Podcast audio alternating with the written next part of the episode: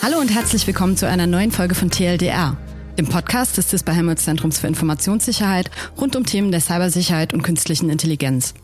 Die Abkürzung TLDR steht für Too Long Didn't Read, denn wir wollen euch das Lesen komplizierter Forschungspaper ersparen, indem wir mit unseren Forschenden direkt über ihre Arbeit sprechen. Mein Name ist Annabelle Theobald aus der Kommunikationsabteilung des CISPA und mein heutiger Gast ist Daniel Gerhardt.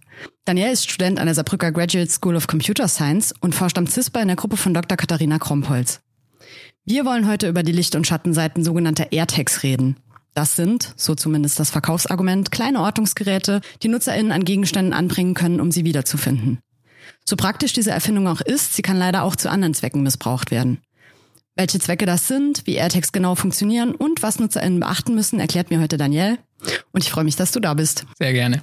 Daniel, du bist gerade in einer Art Übergangsphase zwischen Studium und Doktorat und bist in der Forschung schon ziemlich aktiv. Wir haben uns in diesem Jahr in Kalifornien getroffen. Dort durftest du auch schon ein Paper präsentieren, was, glaube ich, eine große Ehre ist, weil das sind sehr renommierte Cybersicherheitskonferenzen. Wie war das so? Äh, es war sehr aufregend für mich, ähm, weil ich war zum ersten Mal auf so einer großen Konferenz und ähm, dort waren diese ganzen sehr renommierten, bekannten Wissenschaftler. Und am Anfang wusste ich gar nicht mehr anzufangen, aber ich habe dann angefangen, mit Leuten zu reden und bin mit ihnen ins Gespräch gekommen. Und später durfte ich dann auch meine Präsentation halten über mein eigenes Paper. Und da war ich natürlich sehr stolz drauf, aber auch sehr aufgeregt. Worum ging es bei deinem Paper? Ähm, dabei ging es um die, äh, während der Pandemie gab es diese EU-Zertifikate, mit denen man seinen Impfstatus nachweisen konnte. Und dabei ging es um die Verifizierung dieser Zertifikate von äh, Personal bei Fitnessstudios oder Restaurants oder ähnlichem. Und dabei ist eben aufgekommen, dass viele Menschen dort Fehler gemacht haben bei dieser Verifizierung.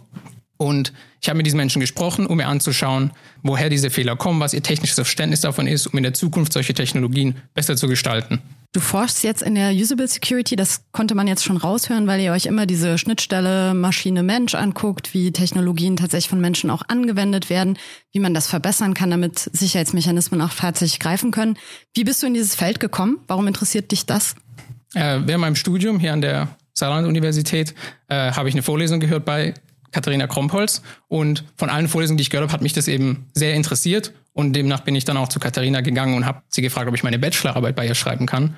Und sie war sehr zufrieden mit meiner Bachelorarbeit. Dann habe ich angefangen, als Hiwi bei ihr in der Gruppe zu arbeiten. Und dadurch hat sich dann ergeben, dass ich immer tiefer in die Gruppe integriert wurde. Dann haben wir auch zusammen dieses Paper geschrieben, das dann bei der Usenix-Konferenz veröffentlicht wurde. Und jetzt befinde ich mich, wie du schon gesagt hast, in der Grad School und fange relativ bald selber mit meiner Promotion an. Okay, ja, das ist äh, bestimmt eine spannende Zeit für dich und sehr viel Arbeit, die auf dich zukommt. Aber schön, dass du schon so früh äh, so viel Erfahrung sammeln kannst, weil ich glaube, das, das hilft sehr, wenn man direkt diese großen Milestones äh, präsentieren auf einer großen Konferenz hinter sich bringt. Ja. Macht einen ruhiger für die Zukunft. Kommst du aus dem Saarland oder bist du ursprünglich von woanders? Äh, wie man vielleicht hören kann, komme ich ursprünglich nicht aus dem Saarland, sondern ich komme aus dem Baden-Württemberg, ähm, aus der Region Heilbronn. Und ähm, dort bin ich auch mein, mein ganzes Leben gewesen und groß geworden. Und dann bin ich nur fürs Studium zum ersten Mal weggezogen und bin dann hier im Saarland in Saarbrücken gelandet. Wie gefällt's dir hier? Also ich bin sehr zufrieden mit der Universität und mit der Bildung, die man hier genießen kann. Aber die Stadt selbst ist äh, für mich nicht so schön wie daheim. okay, ich glaube, so schön wie daheim ist es nirgends, oder? Ja. Aber wir haben gute Restaurants, das sage ich in jedem Podcast. Kommt hierher, hier kann man gut essen. Okay, ähm, wollen wir zum Thema des heutigen Podcasts kommen? Wir machen heute was, was nicht so üblich ist. Wir sprechen über ein Forschungsthema von dir, das noch gar nicht aktuell in ein Paper gegossen ist. Du arbeitest noch dran. Und ich glaube, ihr müsst dann immer ein bisschen vorsichtig sein, dass ihr nicht zu viel verratet, weil natürlich auch andere Menschen diese Ideen aufgreifen könnten. Aber es ist trotzdem ein Thema, das dir sehr am Herzen liegt. Deshalb wollten wir schon drüber reden, weil es auch so ein bisschen darum geht, äh, Menschen für das Thema zu sensibilisieren. Und dann möchte ich jetzt auch nochmal sagen, was das Thema ist. Also AirTags. Ihr seid auf uns zugekommen und habt gesagt, hey, hier gibt es ein Problem, wir könnten darüber mal reden. Und bevor wir aber zu den Problemseiten kommen, wollen wir einfach mal darüber reden, was sind denn AirTags und wie funktionieren die genau? Genau, wie du schon gesagt hast, sind AirTags kleine äh, Standortbestimmungsgeräte, kleine Tracker sozusagen, mit denen man ähm, von, zum Beispiel von seinen Schlüsseln oder seinem Geldbeutel feststellen kann, wo die sich befinden. Aber wie diese AirTags an sich technisch funktionieren, ist, sie selber haben kein GPS oder sonstiges, sondern sie nutzen alle umgebenden Apple-Geräte als Knoten in dem Netzwerk und wenn es in der Nähe von einem anderen Apple-Gerät kommt, bestimmt es durch dieses Gerät, das selber die Möglichkeit hat, seinen Standort zu bestimmen, seinen eigenen Standort. Das heißt, es hängt quasi davon ab, dass in der Umgebung viele iPhones und iPads und andere Geräte existieren. Okay, das heißt, wenn ich Apple-Userin bin, dann unterstütze ich das wahrscheinlich erstmal unbewusst. Standardmäßig ja. Also die Standardeinstellung, das ist angeschaltet, ich bin in diesem Netzwerk drin. Wenn ich das nicht möchte, müsste ich das ausstellen. Korrekt. Wir sprechen jetzt explizit über Apple-Geräte, weil diese AirTags von Apple hergestellt werden. Gibt es Äquivalente bei Android, bei Google, bei... Ja, bevor die Apple AirTags im 20, 2021 rauskamen, war ähm, der Marktführer in diesem Bereich von so kleinen Standort-Trackern Teil. Und die gibt es auch heute noch. Natürlich haben sie deutlich Marktanteil verloren durch die Veröffentlichung von AirTags. Und dann gibt es von Samsung noch ähm, Location Tracker und bald wird auch ein äquivalentes Tracking-Netzwerk von Google mit Android veröffentlicht, für das dann auch viele Dritthersteller höchstwahrscheinlich ähnliche Tracker rausbringen, die technisch ähnlich funktionieren, also auch äh, abhängig von anderen Geräten ihren Standort bestimmen. Das heißt also, das Produkt an sich wurde wahrscheinlich sehr gut angenommen. Ja, also alle Berichte und alle und die ganze Motivation für dieses Thema ähm, bezieht sich tatsächlich auf AirTags, weil man davon am meisten hört und weil da die Verkaufszahlen am größten sind. Und scheinbar ist auch der Marktanteil von Apple AirTags mit Abstand der größte im Moment. Aber ich denke, in Zukunft wird sich da noch einiges tun, wenn andere Tracker rauskommen von anderen Herstellern oder für Android. Also ich denke auf jeden Fall, dieser Bereich wird nur weiter wachsen. Nutzt du selbst AirTags? Ähm, Im Rahmen von äh, meiner Forschung hier am CISPA benutze ich AirTags, aber für mich privat besitze ich keine und habe ich auch keine. Aber an der Stelle möchte ich vielleicht auch erwähnen, dass viele Geräte, die nicht AirTags sind, agieren wie AirTags und solche habe ich zum Beispiel. Also die Funktionalität von dem AirTag ist genauso integriert in die neueren Apple AirPods und auch ähm, in die Apple-Geräte selber, wie zum Beispiel iPhones und iPads und Mac MacBooks. Die haben alle dieselbe Funktionalität. Was genau hat dich motiviert, zu AirTags zu forschen? Ähm, nachdem die AirTags rauskamen, habe ich immer öfter Berichte darüber gesehen von Leuten, die betroffen waren von zum Beispiel Stalking oder Diebstahl mit Hilfe von diesen AirTags. Und in den USA gab es dann äh, ein Jahr später nach der Veröffentlichung auch eine Sammelklage von ganz vielen Frauen, die eben betroffen waren von Stalking, wo AirTags in, auf eine oder eine andere Weise genutzt wurden. Und nachdem ich mich immer tiefer reingearbeitet habe in diese Thematik und immer mehr gesehen habe, wie Leute wirklich davon betroffen sind und darunter leiden, dass sie zum Beispiel verfolgt werden mit AirTags und dann müssen sie unter einer gewissen Paranoia leben oder mit dem Gedanken, dass Fremde jetzt wissen, wo sie leben, habe ich mich sehr für dieses Thema interessiert und dann ist mir auch aufgefallen, dass diese Anti-Stalking-Features oft Leute verwirrt haben oder sie wussten nichts damit anzufangen. Und ich dachte mir, in dem Forschungsbereich, in dem ich mich eben befinde, kann ich sehr gut an dieser Stelle ansetzen und da daran eben forschen und schauen, wie man diese Situation verbessern kann. Jetzt muss man dazu sagen, du nennst das jetzt direkt Anti-Stalking-Features. Die heißen eigentlich nicht so oder Apple würde das nicht gerne so gebrandet sehen, weil die natürlich dieses Stalking nicht so gerne in den Fokus nehmen wollen. Aber das ist wahrscheinlich das, worauf es am Ende am meisten hinausläuft. Welche sind das? Das hauptsächliche Anti-Stalking-Features, über das am meisten berichtet wird, ist eine sogenannte Benachrichtigung, die man äh, auf sein Smartphone bekommen sollte, zum Beispiel auf sein iPhone, wenn ein AirTag, das einem selbst nicht gehört, sich über einen gewissen Zeitraum mit einem bewegt. Das weist einen dann darauf hin, dass ein AirTag oder zum Beispiel auch AirPods mit einem unterwegs sind und erklärt einem dann auch, was man dagegen machen kann, wenn man auf diese Benachrichtigung draufgeht. Ein anderes Feature ist ähm, ein Piepton, der abgespielt wird, wenn ein AirTag für längere Zeit getrennt ist von seinem Besitzer. Und wenn das AirTag dann bewegt wird, gibt es einen gewissen Piepton von sich. Das sind die zwei hauptsächlichen Features, die einem dabei helfen sollen, davor geschützt zu sein vor diesem Stalking oder anderen Missbrauch. Wann genau taucht dieser Piepton auf? Wie lange müssen die Geräte davon getrennt sein? Ungefähr? Äh, ungefähr würde ich jetzt vielleicht mal sagen äh, 15 oder 15 Minuten oder 30 Minuten. Aber wie genau im Hintergrund diese AirTags funktionieren, wie, wie, wie viel Zeit verstreichen muss, bis bestimmte Dinge passieren oder was da Einfluss darauf hat, darüber hält sich Apple recht bedeckt. Das heißt, das sind Sachen, die muss man durch eigene Experimente selber rausfinden. Oder es gibt auch Paper, die versucht haben, das Protokoll von AirTags, also quasi wie es seine Nachrichten verschickt an die verschiedenen Geräte, ähm, reverse engineert, also quasi ohne das Protokoll zu kennen, rauszufinden, wie es funktioniert. Kannst du mir sagen, wie ich einstellen kann, dass diese Notification auch kommt? Ist das standardmäßig alles so eingestellt, dass ich die auf jeden Fall bekomme, wenn ein fremdes AirTag mit mir unterwegs ist, oder muss ich dafür irgendwas tun?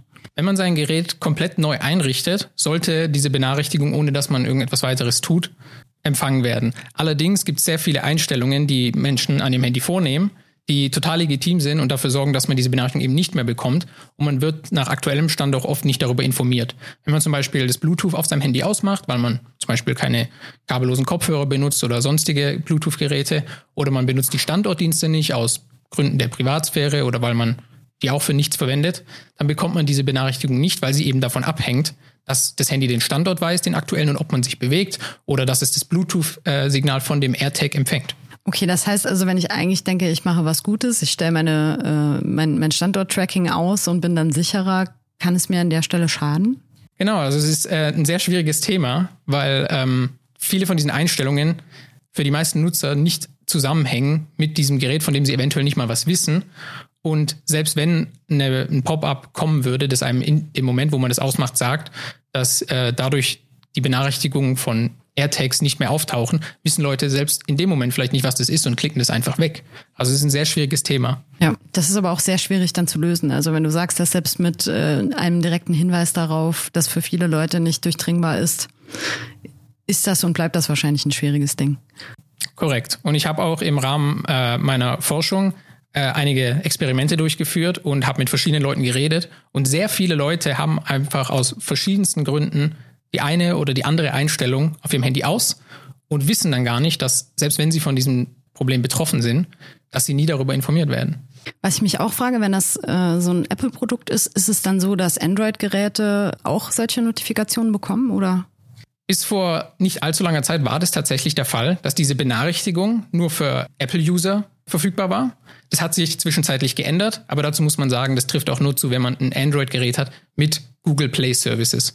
Das ist bei uns in der Region recht verbreitet und das ist der Standard, aber gewisse Hersteller wie zum Beispiel Huawei äh, liefern ihre Handys ohne Google Play Services und die haben dann auch nach wie vor nicht diese Benachrichtigung. Das heißt, als Android-User ist man mittlerweile geschützt, aber das war die ersten ein bis zwei Jahre nicht der Fall, nachdem die AirTags rauskamen. Inwieweit hängt das mit Google Play zusammen? Also Android und Google Play haben eine Kooperation und die Kooperation zwischen Apple läuft nur mit Google oder? Ähm, das ist quasi eine technische Entscheidung von Seiten ähm, Google gewesen, weil Google ist ja verantwortlich für Android sowie auch für die Google Play Services, die auf Android obendrauf sozusagen installiert werden. Und wahrscheinlich um das schneller und kontinuierlicher aktualisieren zu können und auch unabhängig von der Betriebssystemversion, ähm, haben die sich entschieden, dieses, diese Benachrichtigung zu implementieren für die Google Play Services. Das ermöglicht ihnen dadurch aber auch das auf Android-Geräten zu veröffentlichen, die noch eine recht alte Android-Version haben, ohne dass sie ihr Betriebssystem aktualisieren müssen, weil das oft nach wenigen Jahren schon nicht mehr der Fall ist. Also wenn Menschen ältere Handys nutzen mit älteren Betriebssystemversionen, wäre das dann ein Problem für diese Notifikation? Ähm, also wenn ein Gerät recht alt ist, also sagen wir mal mehr als fünf, sechs Jahre, oder wenn es zum Beispiel gar kein Smartphone ist oder wenn es eben ein Handy ohne Google Play Service ist, dann haben diese Personen einfach nicht die Möglichkeit, diese Benachrichtigung zu erhalten. Das heißt, der einzige Weg, wie sie sich dann schützen können, ist eben, indem sie diesen Piepton hören. Und da gibt es auch viele Situationen, in denen man diesen Piepton eben nicht wahrnimmt. Wie laut ist denn dieser Piepton? Wie muss ich mir das denn vorstellen? Ist das so ein durchdringendes, nervtötendes Geräusch wie im Auto, wenn ich mich nicht anschnalle oder? Also es ist ein Gerät, das in, wenn man relativ ruhigen Raum ist, nimmt man das auf jeden Fall wahr. Aber in der echten Welt sind eben oft Umgebungsgeräusche. Also wenn Leute zum Beispiel ein Gespräch führen oder wenn man gerade im Zug ist oder das Auto macht ein lautes Geräusch, dann kann man diesen Ton schon oft überhören. Oder wenn man selber zum Beispiel Kopfhörer trägt oder einfach kein super gutes Gehör hat. Das Feature schützt einen nicht allumfänglich. Stalking funktioniert ja auch ganz ohne AirTags bisher ganz gut. Und es ist ja auch so, dass viele Menschen auf den sozialen Medien sehr viel von sich preisgeben. Was machen AirTags an dieser Stelle für einen Unterschied? Äh, ein großes Problem bei, diesen, bei dieser Situation mit den AirTags ist eben das von der Zustimmung der Person, die damit getrackt wird. Wenn ich jetzt zum Beispiel von mir Bilder auf Facebook poste oder wenn ich auch freiwillig meinen Standort mit meinen Freunden oder meiner Familie teile, weiß ich darüber Bescheid ich habe darüber die Kontrolle, ich kann es jederzeit ausstellen und mir ist bewusst, dass eventuell eine Person weiß, wo ich wohne oder dass äh, bestimmte Leute ein Bild von mir gesehen haben. Aber wenn ich fremden Leuten jetzt ein AirTag unterjubel oder ein ähnliches Tracking-Gerät, dann wissen sie nicht, dass Leute jetzt ihren Standort verfolgen, rausfinden, wo sie wohnen und mit diesen Informationen dann eventuell andere vielleicht auch böse Dinge anstellen möchten. Kann man, also wenn ich jetzt mein AirTag dir unterjuble, ähm, kann ich das dann die ganze Zeit sehen? Also kann ich äh, mir da so eine richtige Grafik erstellen lassen, wann du wohin gehst oder wie funktioniert das? Nach dem aktuellen Stand haben AirTags zumindest keinen Standortverlauf. Das heißt, ich kann nicht im Nachhinein sehen, wo das AirTag sich überall befunden hat.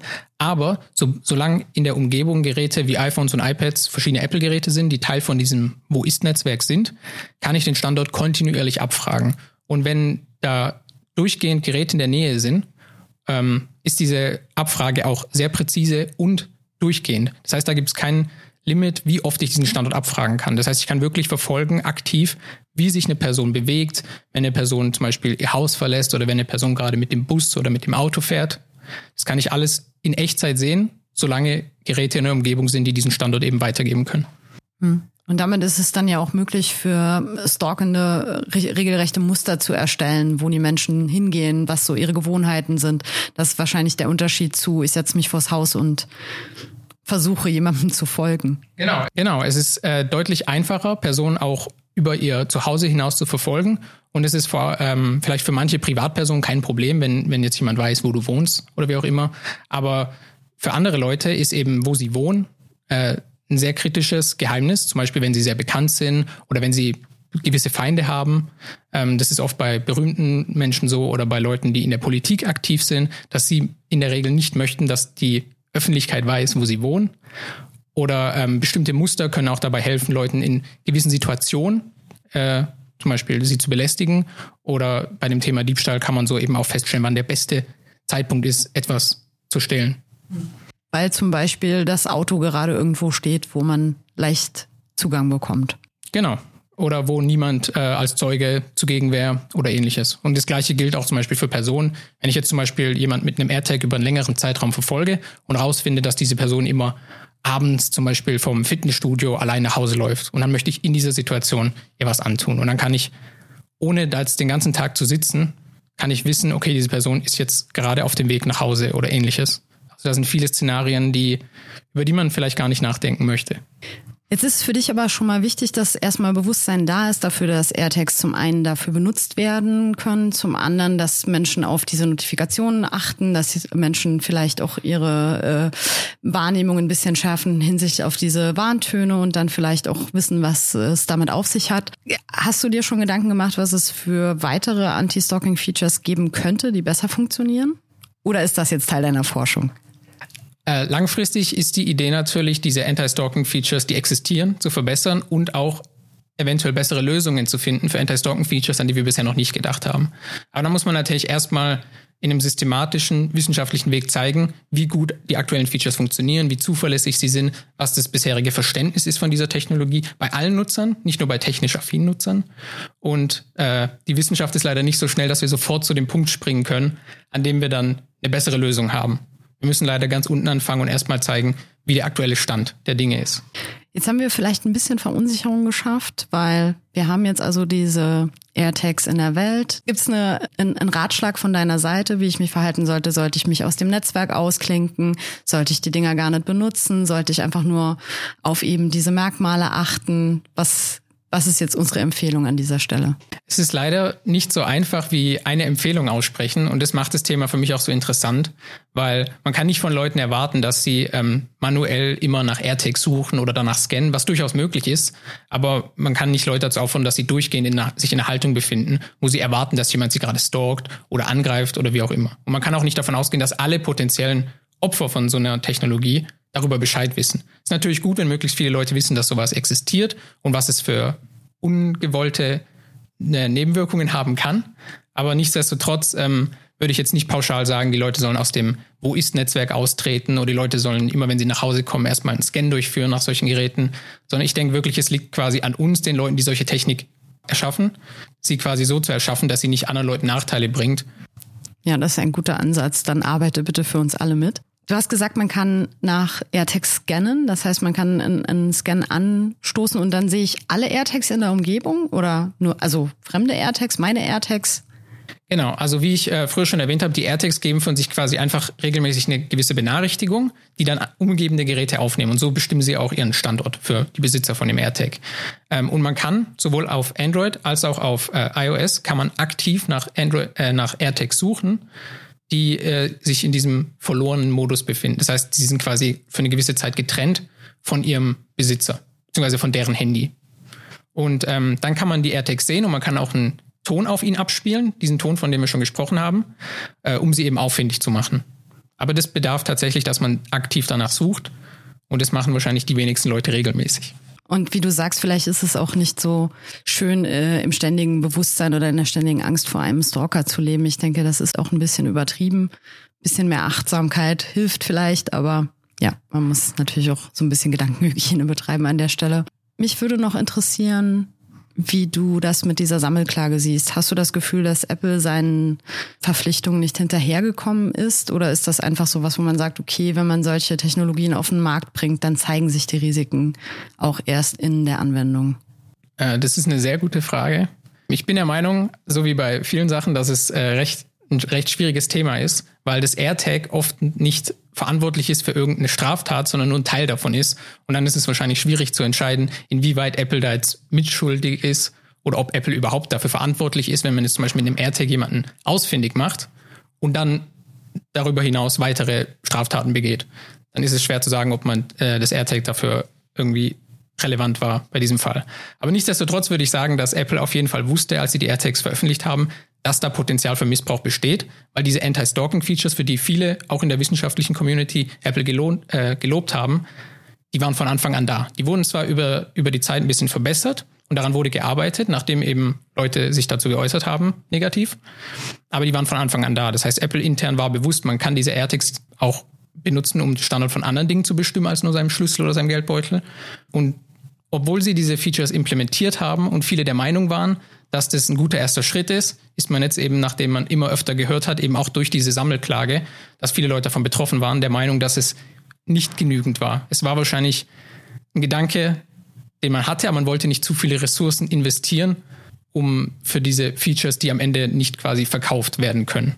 Das ist irgendwie so ein bisschen lustig, weil sich der Kreis schließt zu allen Themen, die wir hier haben, dass oft das Thema Sicherheit abgewogen wird mit äh, der Investition darin. Also, dass man oft sagt, okay, Sicherheit ist gut, wollen wir auch haben, aber es darf nicht zu viel kosten. Das ist wahrscheinlich ein Problem, mit dem ihr als Forschende in diesen Bereichen sehr oft konfrontiert seid. Genau. Und vor allem eine, eine Firma, die eben profitorientiert ist wie Apple, die möchten natürlich viel Geld ausgeben, dass die Ortung so gut wie möglich ist und dass man seine Schlüssel und sein Geldbeutel und sein Auto ohne Probleme finden kann. Aber sie möchten natürlich, damit ihr Image nicht schlecht ist, trotzdem sagen, okay, wir haben uns über den Missbrauch Gedanken gemacht und wir haben da auch Sachen implementiert. Aber da ist es dann vielleicht nicht so schlimm, wenn diese Features nicht ohne Probleme funktionieren oder wenn diese Features vielleicht nicht genügend sind. Da kann man vielleicht dann später noch nachbessern oder das kann man eventuell auch einfach unerwähnt lassen. Kommt drauf an, wie teuer die Sammelklage jetzt für Apple wird. Ich glaube, dann würden die ihre Entscheidung eventuell gerne zurückdrehen. Ja, bisher gibt es zu dieser Klage, soweit ich weiß, noch äh, keine Entscheidung. Da wurde keine Entscheidung gefällt. Ich kenne mich leider nicht aus mit dem Rechtssystem, vor allem in den USA, aber ich denke tatsächlich, dass es schwierig wird, Apple dafür verantwortlich zu machen, weil, ähm, wie ich eben schon erwähnt habe, die AirTags an sich ermöglichen keine Straftat, sondern einfach Standort-Tracker und davon gab es auch vor den AirTags schon sehr, sehr viele. Deswegen würde es mich überraschen, wenn die AirTags jetzt plötzlich ähm, Apple einen großen Betrag Geld kosten würden, aber alle anderen Standort-Tracker sind in, in Ordnung. Warum ist das jetzt so ein riesiges Thema geworden, wenn es diese Standort-Tracker schon länger gibt? Warum wird das jetzt gerade so groß? Das ist erneut eine sehr gute Frage. Und zwar trägt Apple meiner Ansicht nach eine deutlich größere Verantwortung, weil sie eben dieses riesige Netz, also sie haben eine riesige Marktmacht mit ihren iPhones, mit den iPads und so weiter. Und das macht diese AirTags auch viel besser, weil wie, wie wir früher schon äh, besprochen haben, die AirTags basieren eben oder die sind abhängig von den ganzen umliegenden Geräten. Das heißt, wenn eine hohe Dichte an iPhones oder iPads um das AirTag herum existiert, dann kann man das AirTag viel besser damit ordnen, viel präziser. Aber wenn ich mich jetzt an einem Ort befinde, wo kein iPhone oder kein iTag, äh, kein iPad in der Umgebung ist, dort funktioniert das AirTag im Grunde gar nicht. Das heißt, Apple hat eine riesige Macht eben dadurch, dass sie so etabliert sind, dass viele Leute ihre Geräte umtragen und deswegen haben sie dieses Produkt auf den Markt gebracht und es funktioniert vom ersten Tag an besser als alle anderen Geräte, die davor kamen. Und deswegen kann man sie auch ähm, deutlich besser verwenden, auch für die für diese Taten, die eben für die es nicht gedacht ist.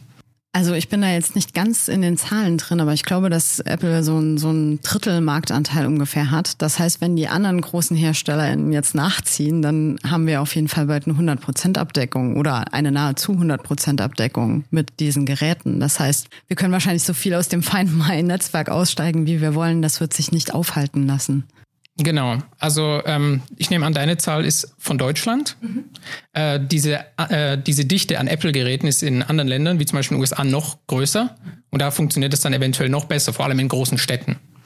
Also ich denke, da ist auf jeden Fall eine, ein großes Potenzial für Gefahr. Und deswegen finde ich auch, es ist wichtig, dass wir die Technologie nicht einfach so liegen lassen und akzeptieren, dass es jetzt ein neues Problem gibt, das eben durch Technologie geschaffen wurde, sondern dass wir aktiv daran arbeiten und versuchen, das besser zu machen. Okay, also ganz klar, wir werden das Rad der Zeit nicht zurückdrehen. Es ist nicht wahrscheinlich, dass diese Produkte den Markt wieder verlassen, aber wir müssen daran arbeiten, dass sie besser werden, dass sie sicherer sind, dass wir wissen, wie wir damit umgehen, wie mit vielen Gefahren, die jetzt mit neuen Technologien einhergehen.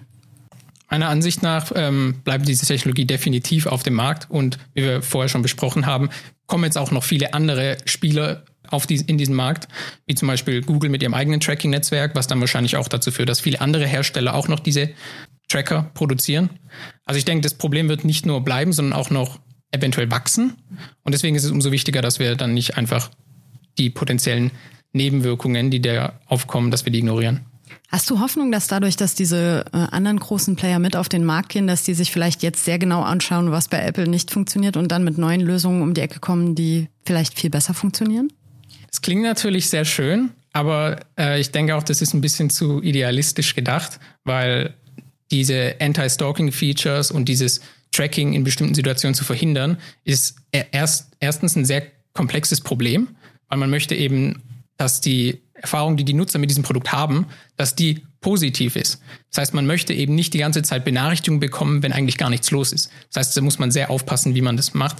Und weiterhin verdienen Firmen mit den Anti-Stalking-Features kein Geld, sondern sie verdienen Geld damit, dieses Produkt zu verkaufen und damit ähm, eben Schlüssel zu orten oder den Geldbeutel oder was auch immer.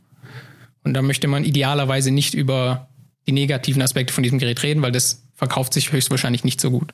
Okay, das heißt also, solche Warnungen können sogar das Gefühl bei Nutzenden auslösen, dass es mich eher nervt und dann eher zu weniger Nutzung führen. Das ist natürlich dann schwierig für die Hersteller, diese Sicherheitsfeatures als was Positives zu sehen. Genau, das ist auch äh, eines der großen Probleme, diese äh, Benachrichtigung zum Beispiel zu implementieren. Und zwar möchte man, dass die Nutzer von den Produkten, die das ganz legitim benutzen, im Alltag davon nichts merken und nicht zum Beispiel, wenn sie gerade unterwegs sind und ihr Gerät irgendwie für fünf Minuten woanders lag, dass sie plötzlich Benachrichtigungen bekommen und dass das Gerät anfängt zu piepen und sonstige Dinge von sich gibt. Das heißt, es ist sehr schwierig für Firmen wie zum Beispiel Apple, die Parameter genau so einzustellen, dass es, wenn etwas passiert, dass man benachrichtigt wird, aber ansonsten nie was von dem Gerät hört, weil man möchte es ja quasi einfach vergessen als legitimer Nutzer. Und ähm, deswegen, zum Beispiel, wenn man mit einem AirTag gestalkt wird, bekommt man auch erst nach mehreren Stunden und nachdem man sich über eine längere Distanz bewegt hat und oft auch erst, wenn man daheim ist, eine Benachrichtigung, dass man als legitimer Nutzer eben nicht diese Benachrichtigung ständig erhält und davon genervt wird und dann sagt, ich kaufe jetzt keine AirTags mehr.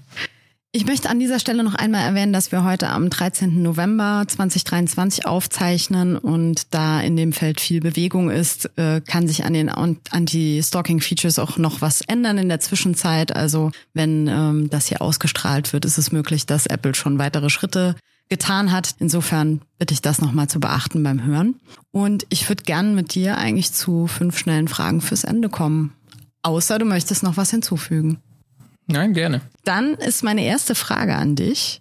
Benutzt du ChatGPT? Und wenn ja, wofür? Ja, für einfache Programmieraufgaben während meinem Studium benutze ich manchmal gern ChatGPT. Okay, das heißt, äh, ChatGPT kann auch programmieren? Ich glaube, darin ist er sogar ziemlich gut. Das ist, ähm, dürft ihr das benutzen? Also es gibt niemanden, der das verbietet und ich denke, es wäre auch schwierig, sowas einzuschränken. Und ich denke, den meisten Professoren ist bewusst, dass man damit keine komplexen Probleme lösen kann, aber sehr einfache Sachen kann man da eben damit eben beschleunigen. Okay, ähm, künstliche Intelligenz, eher Fluch oder eher Segen? Ich denke, die Technologie ist auf jeden Fall sehr interessant und hat auf jeden Fall sehr viel Potenzial, zum Beispiel auch für Dinge wie autonomes Fahren. Aber ich denke, wir sollten langsam in dieses Thema einsteigen, weil es eben auch viele potenzielle, so wie AirTags zum Beispiel, viele potenzielle Nachteile mit sich bringen kann. Vor allem, wenn man nicht versteht, was dahinter steckt und was es eben falsch machen kann. Hm. Die technologische Entwicklung ist ganz schön schnell im Moment und wir, ich habe das auch das Gefühl, wir machen viele Fässer auf, von denen wir noch nicht genau wissen, was drin ist. Genau. Die nächste Frage ist schön. Warst du schon mal im Dark Web? Und wenn ja, was zur Hölle hast du da gemacht? Ich denke, ich war schon mal im Dark Web, als ich noch einige Jahre jünger war, einfach weil man als junger, neugieriger Mensch rausfinden möchte, was das überhaupt bedeutet. Und da habe ich bestimmt Dinge gesehen, die ich wahrscheinlich in dem Alter nicht hätte sehen müssen. Aber seitdem hatte ich keinen Grund mehr ins Dark Web zu gehen. Gibt es ein Forschungsproblem, das du unbedingt noch gerne selber lösen möchtest in deiner Lebenszeit? Es darf gern was richtig Großes sein. Was richtig Großes? Mhm. Also eine Sache, die in unserem Bereich natürlich sehr weit verbreitet ist, ist eben dieses Passwortproblem zu lösen, aber das ist jetzt nicht mein ähm, Fachgebiet. Was mich selber sehr interessiert, sind eben Probleme, die, die so einen direkten Bezug haben auf die Gesellschaft, wie zum Beispiel eben dieses AirTag-Problem. Da wurde eine neue Technologie veröffentlicht, die positive Intention hatte und dann eben ganz negative Nebenwirkungen, die Leute vielleicht vorher nicht gesehen haben oder nicht das Ausmaß wussten. Konkret fällt mir tatsächlich jetzt kein bestimmtes Problem ein, das ich lösen möchte, aber ich möchte mich bei meiner Forschung hauptsächlich eben auf Probleme beziehen, womit ich langfristig einen positiven, eine positive Auswirkung auf die Gesellschaft haben kann, damit Technologie eben das macht, was sie tun soll, und zwar unser Leben einfacher und besser und nicht mit irgendwelchen Nebenwirkungen letztendlich schlechter. Und zu guter Letzt hast du noch irgendeinen IT-Sicherheits-Lifehack für unsere Hörenden? Ein Lifehack? Ja. Also irgendwas, wo du sagst, okay, das ist so einfach, aber das macht alles so viel besser. Äh, also jetzt sofort fällt mir eigentlich nur ein, dass man, äh, dass viele Leute keinen Passwortmanager benutzen und stattdessen ihr Passwort ständig zurücksetzen und äh, es immer wieder vergessen oder irgendwelche anderen Leute sich das Passwort für sie merken lassen. So ist es zum Beispiel in meiner Familie. Ich bekomme regelmäßig Nachrichten von meiner Mutter oder meiner Schwester, so, ach, weißt du, was ich dort noch für ein Passwort hatte? Und dann gucke ich einfach in meinen Passwortmanager, weil ich es mir für sie aufgeschrieben habe. Und ich empfehle Leuten einfach selber ihre Passwörter sicher aufzuschreiben, zum Beispiel in einem Passwortmanager. Okay. Passwörter ist und bleibt das Thema, oder? Ja. Wann denkst du, wann dein Paper veröffentlicht wird? Wir haben als Ziel die Mitte ungefähr nächstes Jahr. Aber äh, letztendlich kann ich es noch nicht sagen, weil ähm, oft, während man an so Themen arbeitet, ergeben sich neue Fragen oder man muss Dinge nochmal neu, neu machen oder besser machen. Aber die Idee ist, dass wir Mitte 2024 das Paper veröffentlichen. Daniel, es war sehr schön, dass du da warst. Es hat mich sehr gefreut. Ich hoffe, wir sehen uns hier wieder. Wir können vielleicht über dein Paper dann reden und auch über das, was du herausgefunden hast, ganz konkret. Und ja, ich denke, wir sehen uns. Vielen Dank.